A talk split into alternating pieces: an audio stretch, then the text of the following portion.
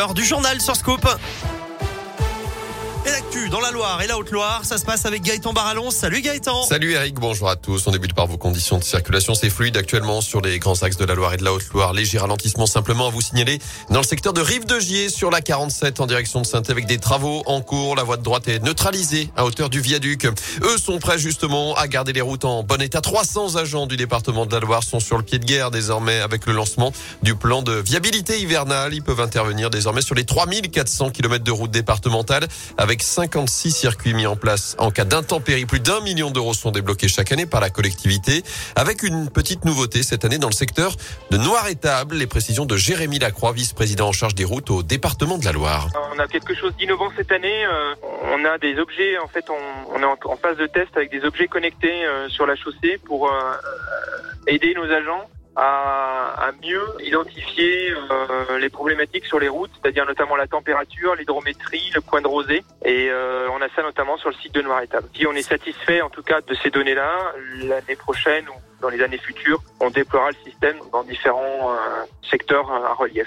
Et concrètement, certains capteurs remplacent donc les sondes implantées dans la chaussée qu'il fallait sortir chaque jour en période de gel et de dégel. Les informations sont désormais remontées par onde radio.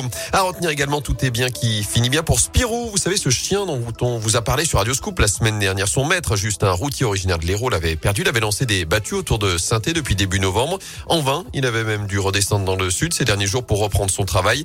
Mais l'animal vient finalement d'être repéré dans le gier. D'après le progrès, il a été retrouvé ce samedi à Saint-Romain-en-Jarret. Son maître va donc pouvoir revenir chez nous pour le récupérer. Remercie celles et ceux qui l'ont aidé à le chercher.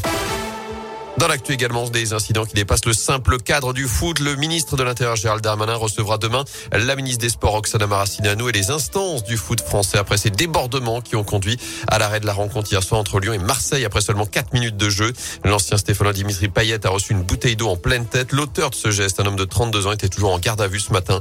La commission de discipline de la Ligue se réunit en urgence aujourd'hui pour prendre les premières décisions.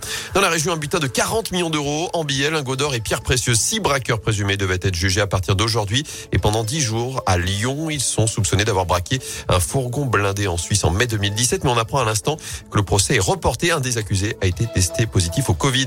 Un chiffre préoccupant avec la hausse du nombre de victimes de violences conjugales en 2020. 159 400, c'est 10% de plus qu'en 2019. Près de 9 victimes sur 10 sont des femmes.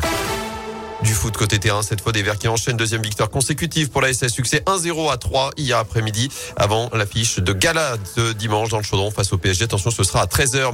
Enfin, les fêtes de fin d'année sont lancées à saint coup d'envoi du marché de Noël ce week-end. Une soixantaine de chalets installés place de l'hôtel de ville avec la grande roue.